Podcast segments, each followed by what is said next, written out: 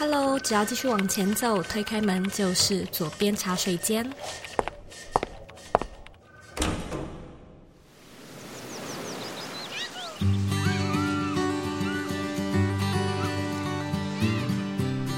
现在在收听的是《左边茶水间》第两百三十九集。这集呢，我们邀请到这几年个人品牌经营有声有色的老 K 来与你分享他在自媒体这条路上的学习。老 K 呢，大约是在二零二零年创立了领先时代这个个人品牌，专注于分享自媒体创业、数位工具、高效学习和 Notion 规划等主题。那这集呢，我们会聊聊他如何从工程师的背景出发，开始写部落格，并转而全职做自媒体的契机。他觉得自己做对了什么，哪里可以改进，以及新的一年在二零二三应该要掌握的一些社群趋势和产业走向。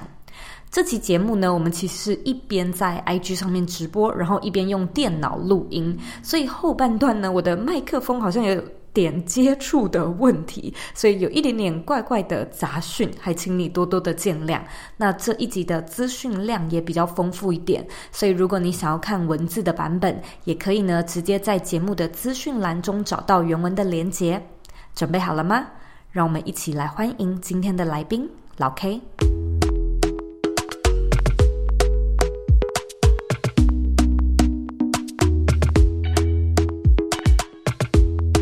非常开心能够终于邀请到老 K，领先时代的老 K 来到左边茶水间。其实跟老 K 算是也认识了好一阵子。最一开始的确是因为老 K 是我 Burn Your Life 的学生，不过他自己经营个人品牌也算是经营的有声有色。所以像我二零二一年回台湾的时候，我们有开 Burn Your Life 的同乐会，他就是其中的一个讲师。然后透过他的分享，我也觉得哇天哪，就是这个人他很努力。不过背后也有蛮多不一样的故事，包含你之前有当过街头艺人呐，有在做一些其他的事情，所以我们今天呢，就是会来跟老 K 聊聊他自己在个人品牌经营的一些历程跟学习。欢迎老 K，嗨，Hello Hello，我是老 K。其实，在工程师的过程中，我一直感受到一件事哦，就是这件事情，比如说你现在职业，你可以做。你可以把它做好，但是你总觉得怪怪的，好像不太符合自己的所以想要的每天的生活。然后我自己会用一个字形容它，就是憋。就我在做工程师的过程，一直有感受到这一个情绪，就是我其实很会写程式，然后可以做得很好，但我好像觉得我没有很喜欢这件事。就对我来说，就是上班写程式，然后下班回家，我就想休息，我不会想再看到任何工作上的事。那对我来说，我自己的生活是蛮不想要这样子把它拆成两块，就是上班上班，然后下班是另外的人生。对我来说，我想要就是一起，我应该是一个一起的人，我应该可以把职涯跟我的生活是找到一个很媒合的点。所以我那时候自己其实，在工程师过程一直是去追求不一样的改变，比如说一开始是在学校写专案，一直参加比赛去磨练自己。所以我其实，在自媒体可以很顺的。教学其实是因为那时候累积下来的，就是我一直当简报手，就到处去比赛，然后讲简报。到后来我去实习啊，或者是我到了硕士想接案，都是一直在尝试不同的工程师的工作模式。但在这过程中，其实我就是在大概硕士的时候，那时候已经累积了蛮多的技术能力，无意间接触到了部落格，因为很多技术人，很多人会写技术部落格，就会去记录说啊，我在几月几号遇到了一个城市上的 bug。记录你的解决问题的过程，那这个东西我当时就去研究了部落格怎么写，怎么架网站，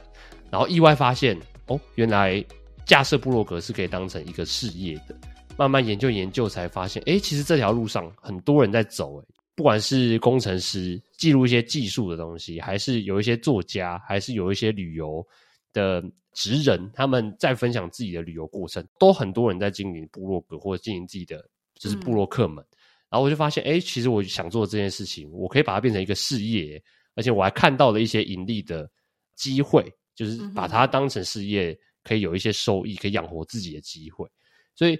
当时我自己脑中有一个很 shock 的一个点是，哎，我好像无意中找到了一个可以平衡我的职涯跟我喜欢的事情的一个平衡点。就那些部落客们、YouTuber 们，有点像是他们也是在分享内容，他们也是。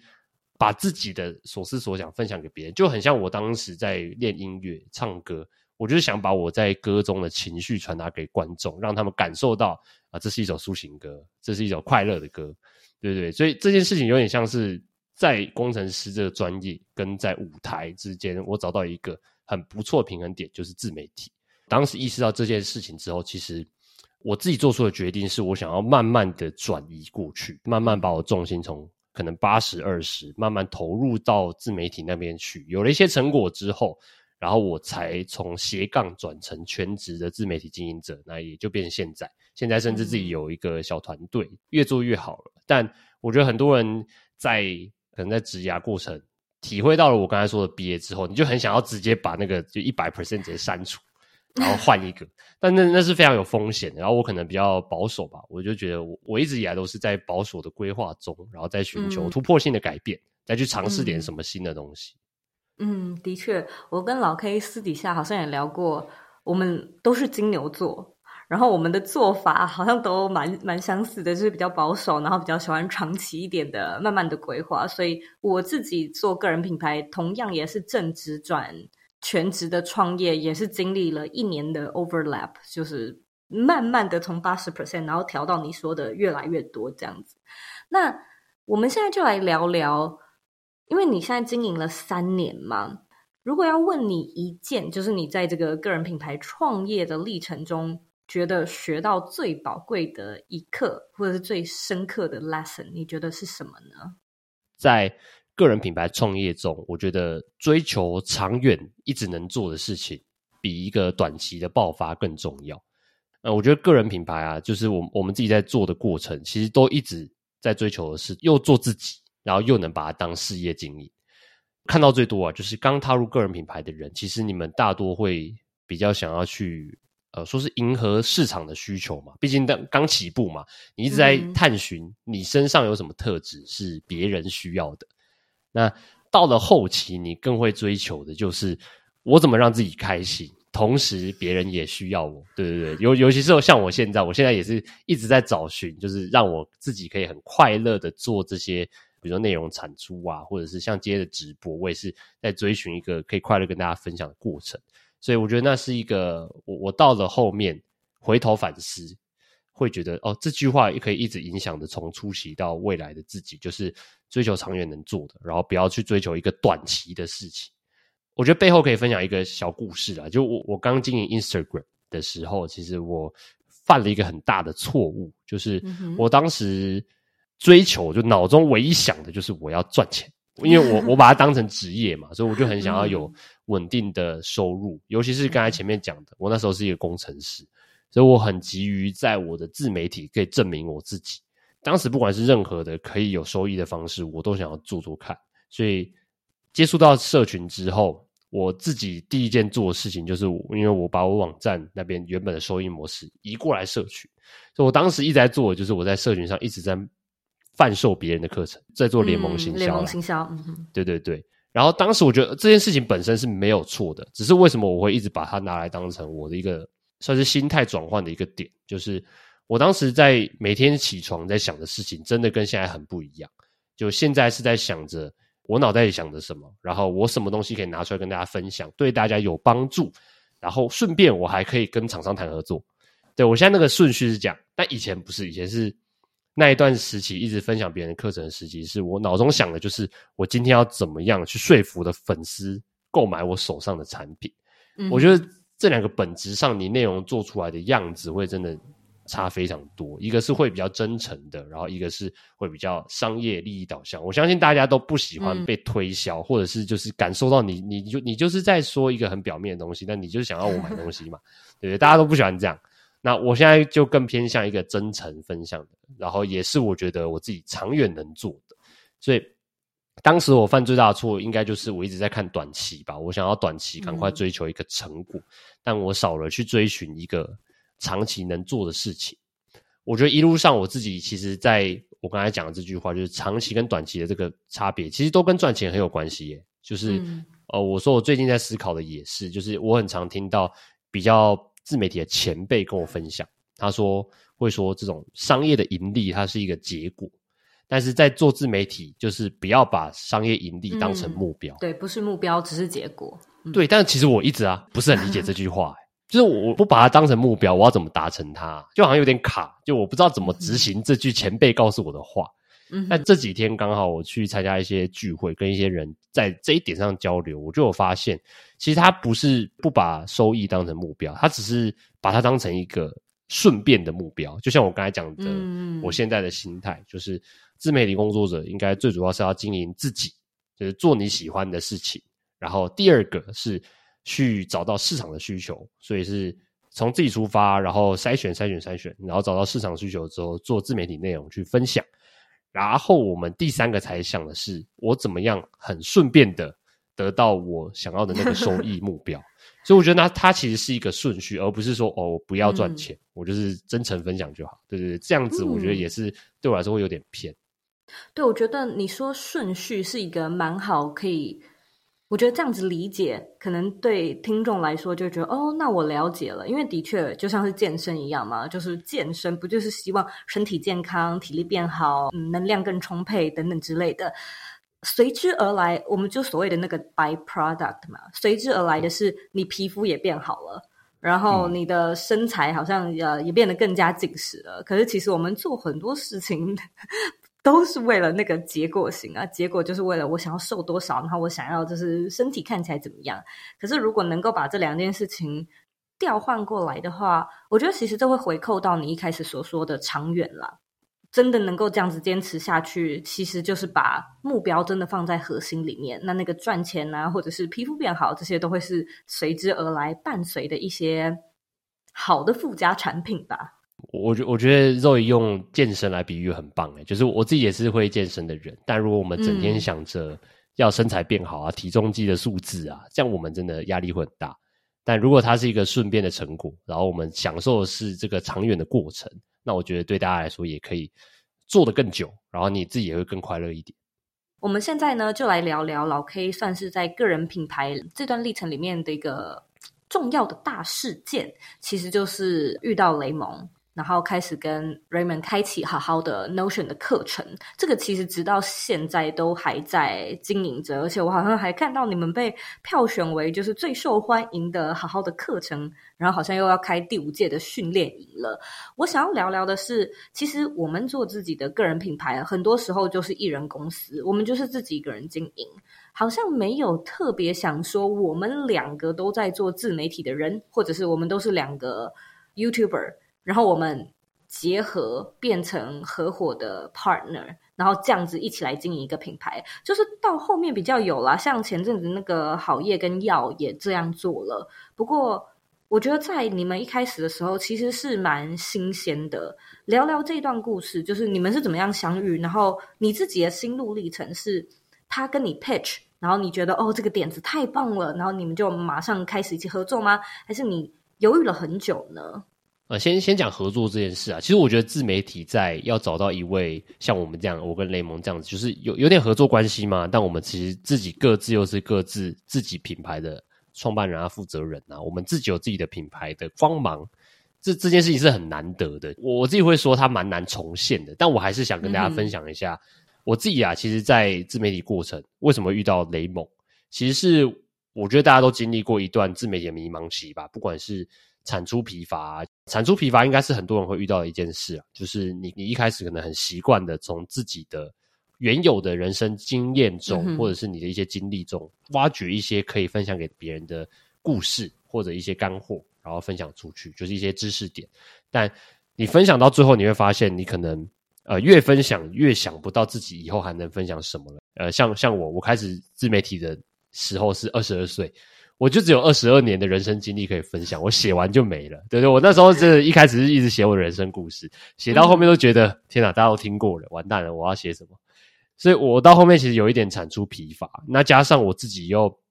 可能一开始定位自己的社群媒体的定位太硬了，就我一直定位自己是高效率嘛，时间管理啊，知识管理，哇，我每天都一直看那些很硬的内容，我自己也是很累，对，所以。当时在二零二零年，我可能自己在一个迷茫期，自媒体的迷茫期。然后我自己在遇到迷茫期，通常我就会多多去跟别人交流，或者去上一些课。算是输入一点东西到自己的脑袋里吧。那也许你有不同的想法。然后当时我就是在一堂课上，就是雷蒙开的课，他刚好开了第一届的复盘训练营。就那个训练营是在做目标规划的，带你回顾前一年，带你规划下一年的那种感觉。我觉得当时就蛮适合我当时的情况，就是我就是做自媒体的好一阵子，那可能都没有好好的去看看我自己到底走过哪些路，但我又不清楚自己未来可以做些什么，所以我就去上了这堂课。那会跟他开启缘分，其实是因为我自己的个性呢，就我很喜欢在自媒体里面一种被需要的感觉，就不管是跟粉丝们，还是去上一堂课，我连上课都很喜欢被需要，所以我通常在一堂课堂上，我就是那一个一直跟同学们互动、跟老师互动的那个学生。对，所以当时我自己是看到在那堂课里面，就除了上课之外，他们用的那个课程的系统，就是我我很擅长的一套工具，就叫 Notion。就是我们后来一直在开设课程教大家的那套数位工具。那当时我看到他们用的系统，然后有一些可以改变更好的地方，所以我我自己就很喜欢去说啊，我看到这个东西，我可以来帮你们改。我我知道他怎么样怎么样怎样可以更好，然后我这个蛮拿手的，我自荐。对，所以当时我就是在这个情况下，可能也也算是被雷蒙看到吧，因为对当时我来说，雷蒙他们做的很不错，就他们很有自己的想法跟规划。我算是在这样子的一个习惯中，默默的触发了可能雷蒙的眼睛，他就发现，哎、欸，这个人好像蛮认真，星探被探到，对，被探到，也是我自己就是刚好有一个这样子的主动的习惯。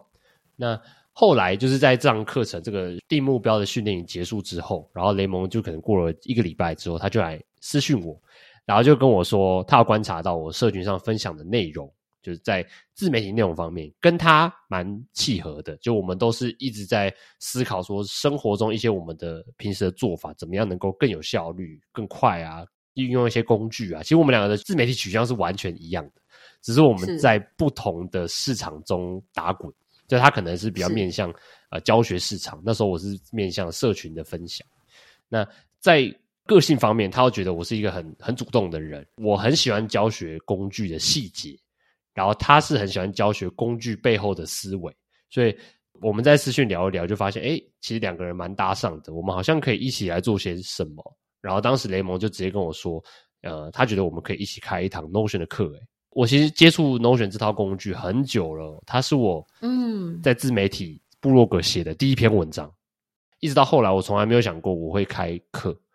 然后我们很快的就成为伙伴，然后私讯过后可能一两个礼拜，我们就跑去好好。提案就说我们要开这堂课，一个月后就上了募资，然后两个月后就开课了。哇，好惊人哦！对，我就跟着雷蒙的那个频率，他就是自带两倍速的人。哦，我觉得那个两倍速是真的，就是除去了睡眠时间才可以那么快。在过程中，我觉得我们配合的很好，也是因为，呃，我觉得我们自己身上都有一些特质，是会把自己的分内工作做好啊，然后我们又有不同的想法。就他可能比较会往思维去想，会往一些我给大众的启发啊，然后会往比较跳脱的那些想法去想。那我我则是比较细致，我觉得我我对学员们会是比较是哦，我会预想说学员们这里会不会听不懂，那里需要步骤教学，嗯、然后这里可能要讲得更清楚，嗯、这里要举个生活案例，对对，我们两个是不同类的人，嗯、但是在做同一件事情的时候，就会把一件事情做得更完善。嗯，互补型，对对，互补型的伙伴。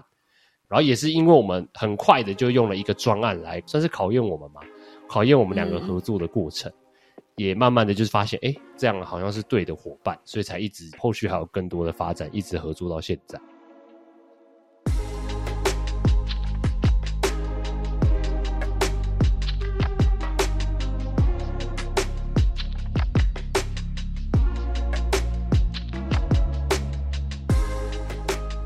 个人品牌正逐渐走向饱和与红海，如果现在来经营自媒体，究竟是否还有机会？应该要如何规划才能避开陷阱，少走冤枉路，少花冤枉钱呢？你需要的是精准的成长攻略。更简单的来说，你需要的是一张教你如何从零打造具有变现能力的个人品牌地图。邀请你呢一起来参加我们的线上免费课程。因为呢，想要设计一个成功且有稳健 revenue model 的自媒体，其实有几个很重要的关键指标是一定得达到的。那在这堂免费课程中呢，你将会获得一套经过数百人验证过的品牌规划法，通过建立正确的逻辑并遵循 roadmap 的步骤顺序，你就能够建立出具有变现能力的个人品牌喽。想要报名免费课程，请直接在网址上输入 z o e y k 点 c o 斜线 b y l m i n i，或者呢回到 podcast 资讯栏里就可以找到相关的连接。让我们一起学习品牌规划的正确逻辑，找到更适合你的成长策略。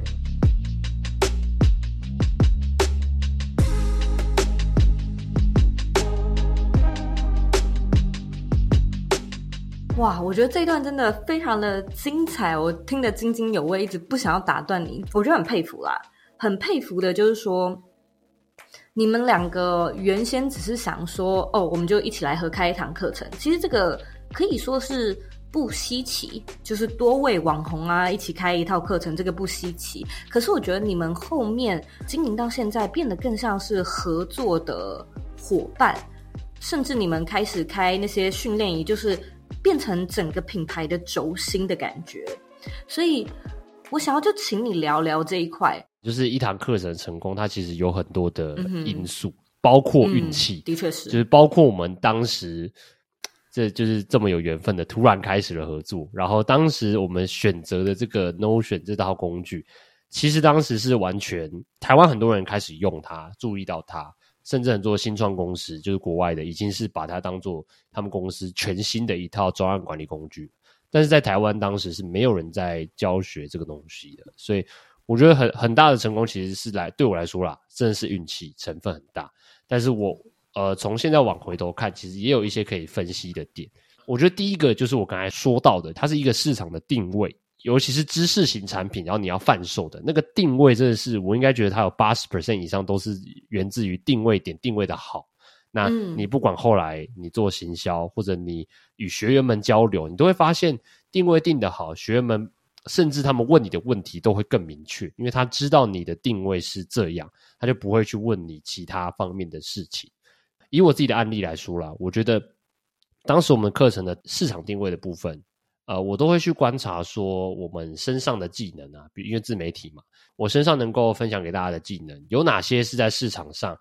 很多人需要，但是没什么人出来做的。我觉得这是在我自媒体过程，不管是写文章、分享我的 IG 内容，还是开课程，都是对我来说很重要的一点。所以当时我觉得我的定位的起始点就是这个，我刚好找到了一个我很擅长，当时市场上需求很大，但是没有人竞争的一个蓝海。就是 Notion 这块市场，好，那我觉得市场挑对了，只是一个前提，就是这可能是在你你规划一个知识产品的最初期，你应该一定要做的事情。嗯、如果你找到一个市场是你会，而且可能会的不比别人好，但是这市场上有很多人已经在做，那我觉得你你其实那个把握感，你自己应该会觉得怕怕的。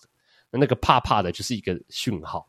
那后面我其实，在我们的课程中有一个最核心的定位，一直延伸到现在，就是我们不只教学这套工具，我觉得更重要的是背后要有一个思维，就是背后那个 why 啦。我觉得那个 why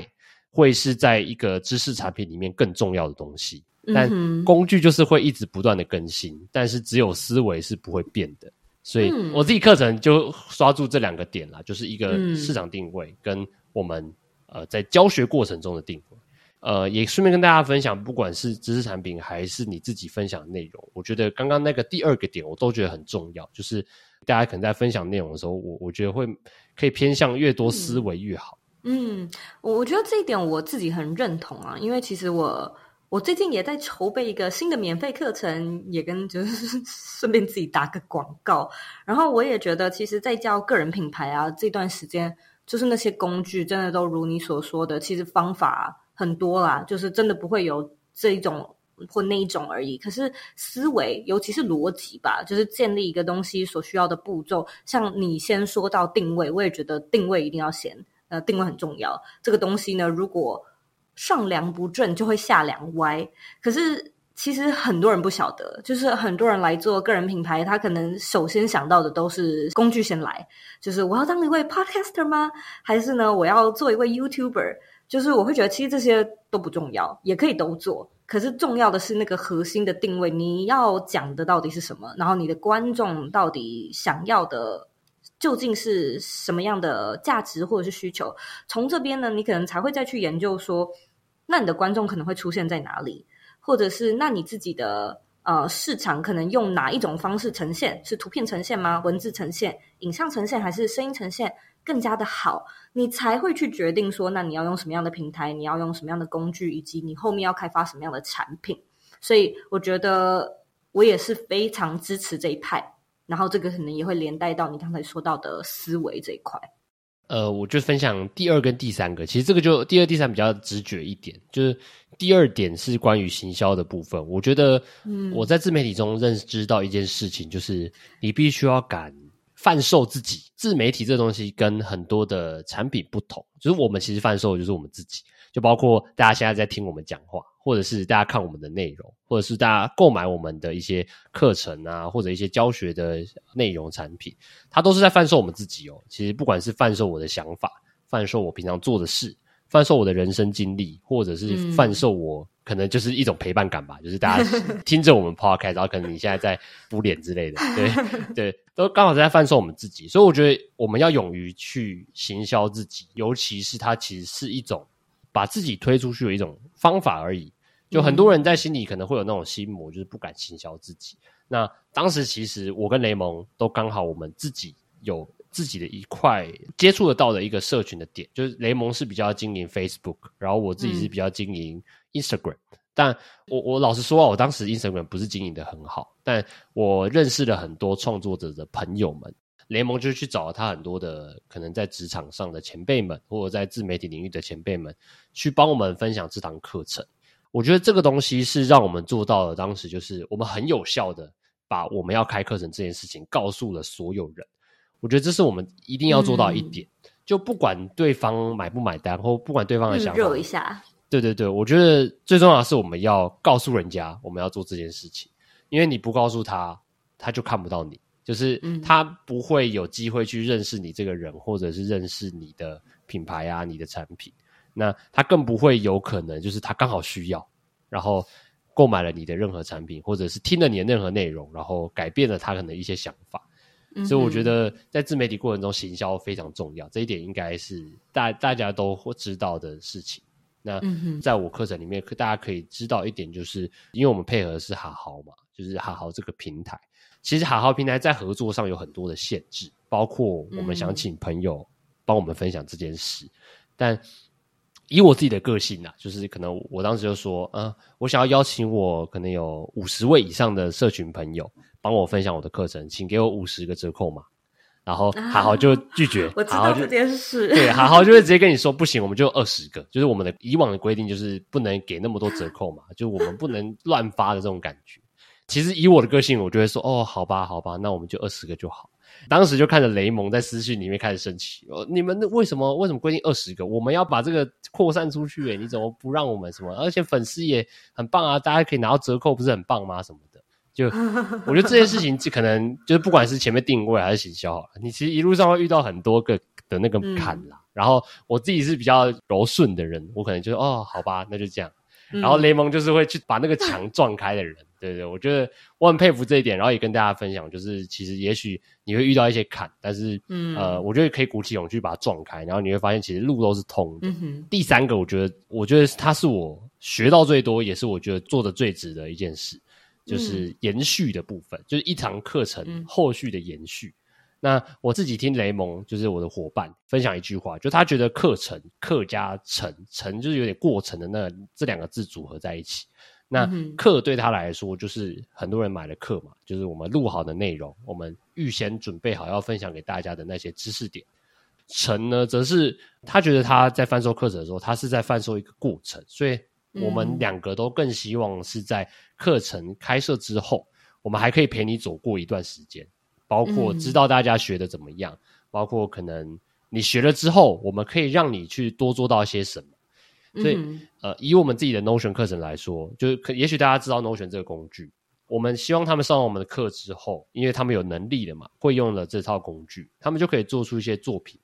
然后我们可以帮他们把作品曝光，把它集中起来，然后让学员跟学员之间有一个交流的管道。嗯、所以。这是我们做的第一件事。那后面其实还有很多，包括大家做的作品，我们开始做了一个商店，帮学员们贩售，嗯、然后收益就是学员们，我们就说，哎，帮帮你们赚零用钱，就是大家认真上我们课，我们就帮大家贩售大家的知识结晶。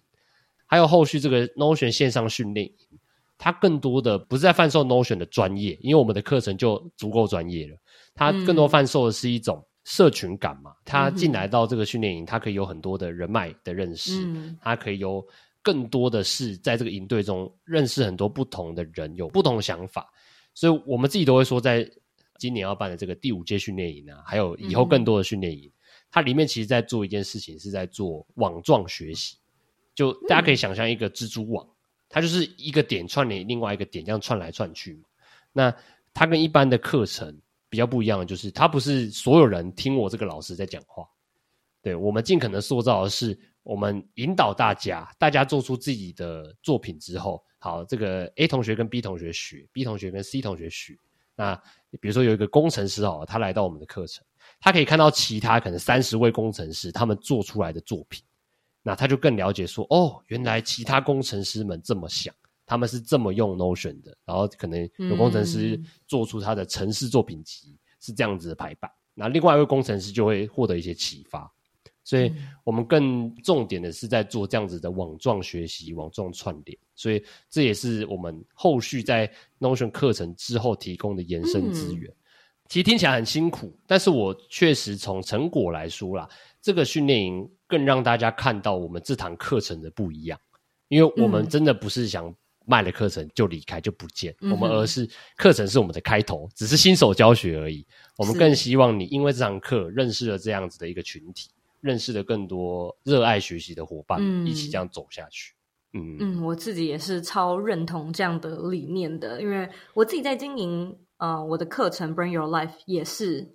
用这样的一个形式，因为我觉得，就像你说的那个成那个过程，它其实是一个 transformation。所以我也是卖了课，可是卖完课之后，其实 Bring Your Life 每一个月都会有月活动。那这些月活动就是你有免费的讲座可以听，你有免费的工作坊。有的时候我们会有一些对外的讲师，像是电商人气来过，泽文也来过。所以其实很多时候，我觉得就是一个。人脉圈，然后那个圈圈，直到现在，我觉得很惊奇的是，我们有很多 Bring Your Life 的学生，他后来自己私底下变成好朋友，他们会出去就是喝咖啡，甚至会一起出来做读书会，一起写作业，然后这些。我们也都没有要求他，就是也没有逼迫他，就是哦，你要跟其他同学一定要什么加赖然后认识，就也没有，他们就是自主性的交起了朋友。所以我觉得你的这个 Notion 的训练一定也有，就是后面其实回想起来，你会觉得真的就是做这件事情，甚至是开了一个课程。改变了很多人的人生，就不是只有你而已，不是只有你，也不是只有雷蒙，是其他同学。他私底下攸关到他会认识什么样的人，他认识什么样的人，可能就会攸关到那他会找到什么样的对象，因而改变他后续就是大半后的人生。我觉得这一点想起来真的是还蛮惊奇的，就觉得蛮震撼的。其实我们直到现在都在聊过去嘛，就是二零二二到现在，然后现在二零二三了，你做。过我觉得好像有一些错误学习，以及你觉得做的蛮对的地方。那到了今年新的一年，我相信你自己一直都是浸泡在这个自媒体的市场里面，有没有一些新的观察或者是新的发现，可以跟我们分享？未来自媒体这一块它的趋势走向可能会是如何呢？我觉得自媒体在我自己看来，最近的改变真的蛮大的。就尤其是在，因为我是教比较偏硬的内容、偏硬的知识面的那种教学者，我觉得在自媒体啊，不知道大家有没有这种感觉，就是可能两年前、三年前嘛，在 IG 好像哎，在社群上传播知识的人其实不多，就大部分那时候知识取向的内容并没有像现在这么样的发达，各领域都有。嗯、那到了今年啊，尤其是我自己的感受，我发现我自己。越来越少会在社群上面学习东西了，因为。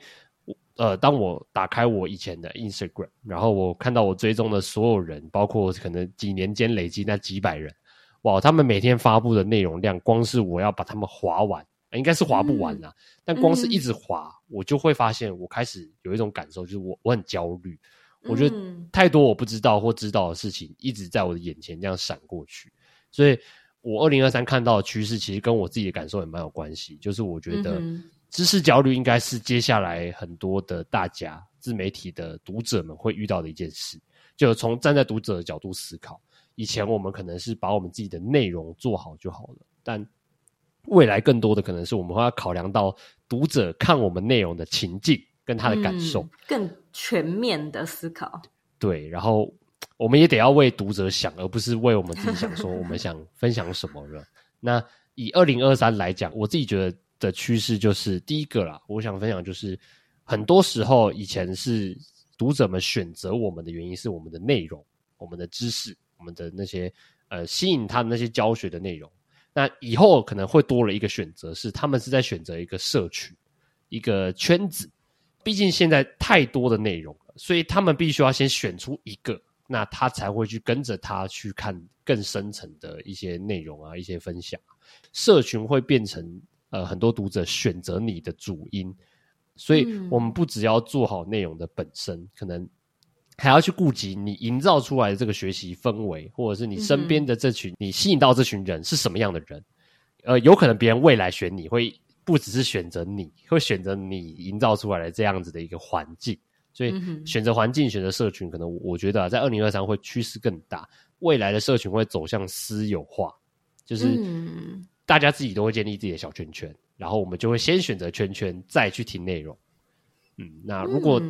大家是自媒体经营者，我觉得也可以往这个方向去思考。就是我们现在不真的不单单只是要分享内容了，我们更多的是要知道分享的内容会吸引到谁。那我们想办法把这群人聚集起来，甚至更进阶的啊，你要想办法做出一一套环境、一个框架，让社群里面的人自己在产生更多的 idea 或内容。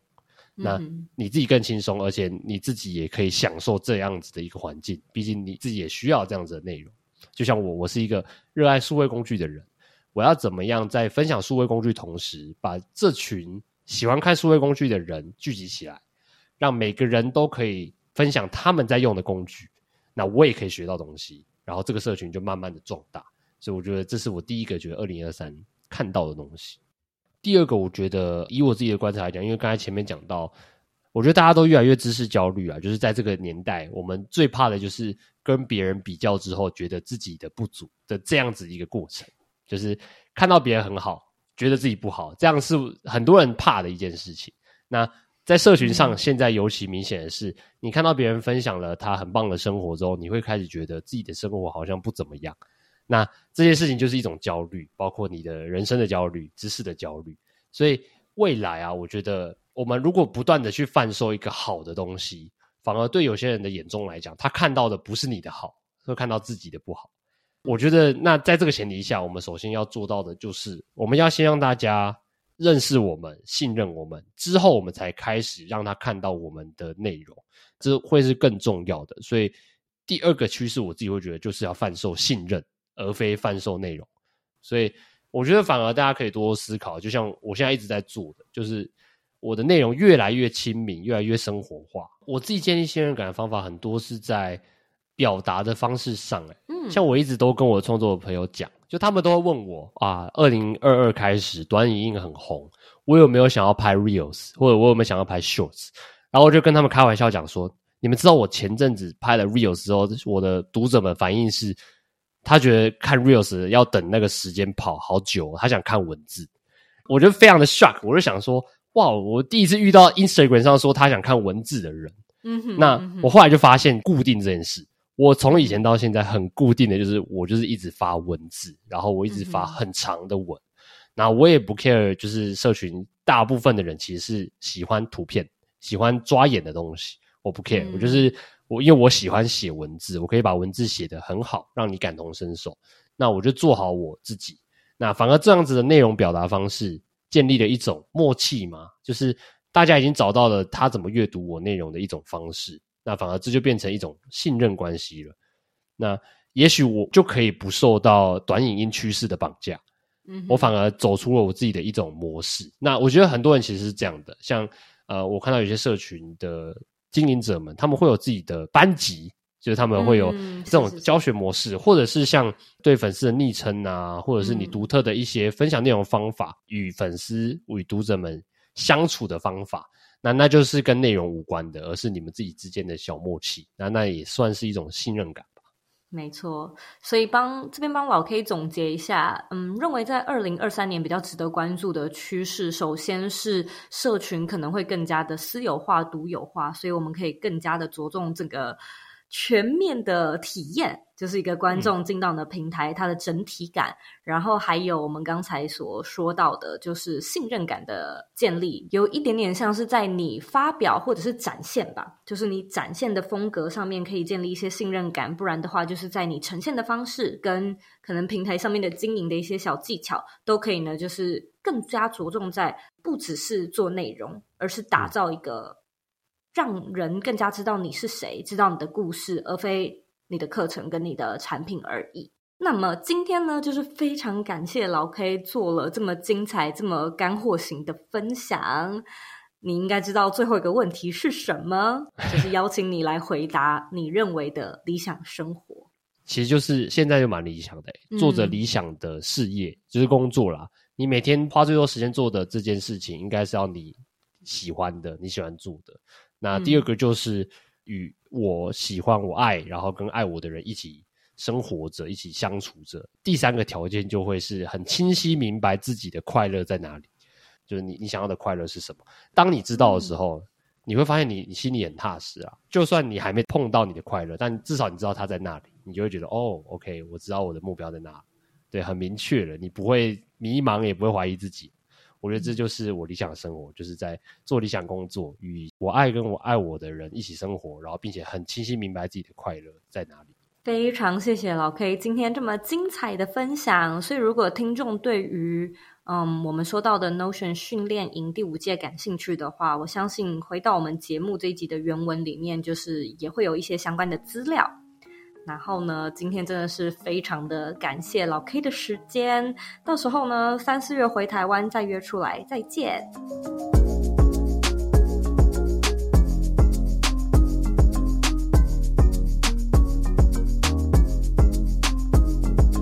今天的重点整理。一老 K 提到，他在创业中学习到最宝贵的一课，就是比起短期的爆发，更重要的绝对是去追求能够做得更长远的事。自媒体呢，其实一直都是在一个微妙的平衡点上去做拿捏。一方面呢，想要做自己；一方面呢，又得做生意，想要让他人需要展现自己的价值，又希望呢自己做得开心、做得自在。在品牌经营的前期呢，老 K 提到自己将个人品牌视为职业，所以呢，将赚钱的这个目的看得很重。当时的思维、在乎的事情，甚至是在内容规划还有设计上面，其实呢，都是在追求短期的成果。后来呢，他理解到，比起短期结果，更重要的真的是长期的规划。永远呢，都只是在为眼前的目标而忙碌，那就等于你永远都不能停下来，因为未来呢，依然是什么存粮跟计划都没有的。因此，检视看看你自己看的比较多的是偏向短期的利益，还是长期的目标呢？是不是有可以调整的地方呢？二老 K 因缘际会呢，与 Raymond 侯志勋一起结盟，在好好上面开启了 Notion 训练营的线上课程。这套课程的创立非常的成功，至今呢已经办了五届。那聊到课程成功的因素，老 K 说，除了时机和运气占蛮重要的元素之外，再来就是定位了。定位如果定得好的话呢，经营起来更顺畅，学员问的问题都可以更明确。定位的时候呢，也要。专注于寻找你身上有哪些技能是市场上有很多人需要，但是却没有什么人在做的。同时呢，可以将更多的重点放在思维，因为工具呢会不断的更新。也许有一天 IG 会不在，如果你是在教别人怎么样经营 Instagram 的话，那品牌当然也会大受打击。分享的内容呢，如果越是思维取向，就越不容易被取代。其次呢，则是行销。做个人品牌呢，一定要敢贩售自己，敢讲、敢说、敢献，或者呢是找到让自己舒服的方式去发挥价值，还有影响力，就会更有机会被看见。那最后呢，则是延续。其实课程就是课加成，课其实就是知识点，还有录好的内容，而成呢就是过程，专注于陪伴感或者是学习的体验，以及后续社群的一些附加价值。因此呢，能够做到以上这三点，No 学训练营的课程呢，才能如此的受欢迎。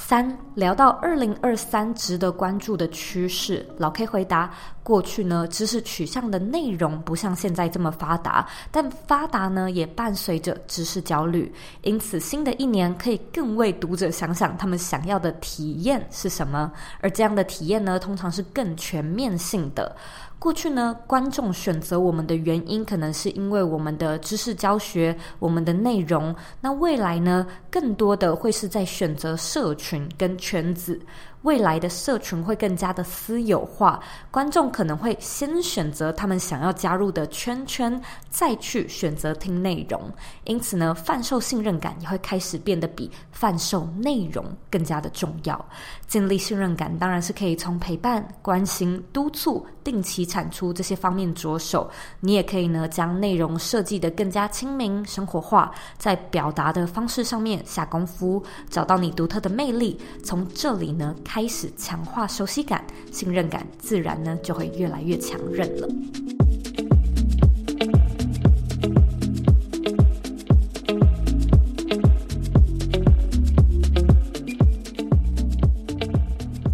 非常感谢你今天的收听。自媒体的经营真的越来越不容易了。那我其实也很感谢老 K，他贡献脑袋，分享很多有参考价值的内容。因为我自己呢也学到非常非常的多。那如果呢你在新的一年对于品牌经营还是很感兴趣的话，想要找到被验证过的品牌规划法，培养呢具有变现能力的自媒体，也邀请你呢来参加我的免费课程。更详细的内容呢，你可以直接在网址上输入。z o u y k 点 c o 斜线 b y l m i n i。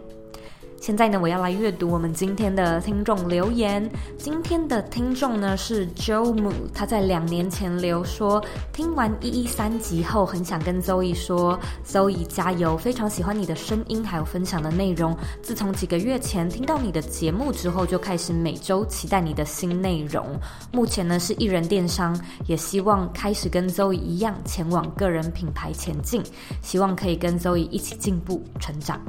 非常谢谢 Joe 的留言，让我觉得非常的感动。如果说呢，你听完这一集的节目，觉得呢有带给你一些收获或一些启发的话呢，我也希望你可以帮我呢到 Apple Podcast 上面打新评分，还有留言。我希望呢你可以为我留下五颗星的评价，然后呢在留言的时候告诉我你现在正在收听的是哪一集，这样对我来说的帮助呢会非常非常的大。那也别忘了按下订阅键。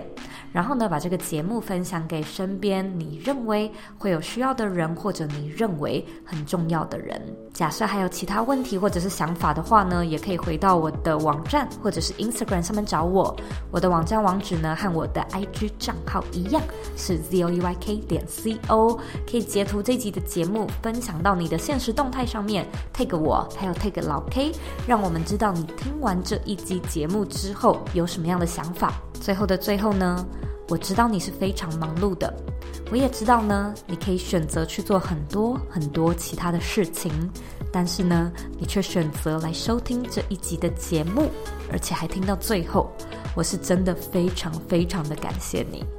现在呢，我也想花一点时间跟你说，你是你人生的负责人，你有权利也有能力去过你真正热爱的人生。我们下次见喽。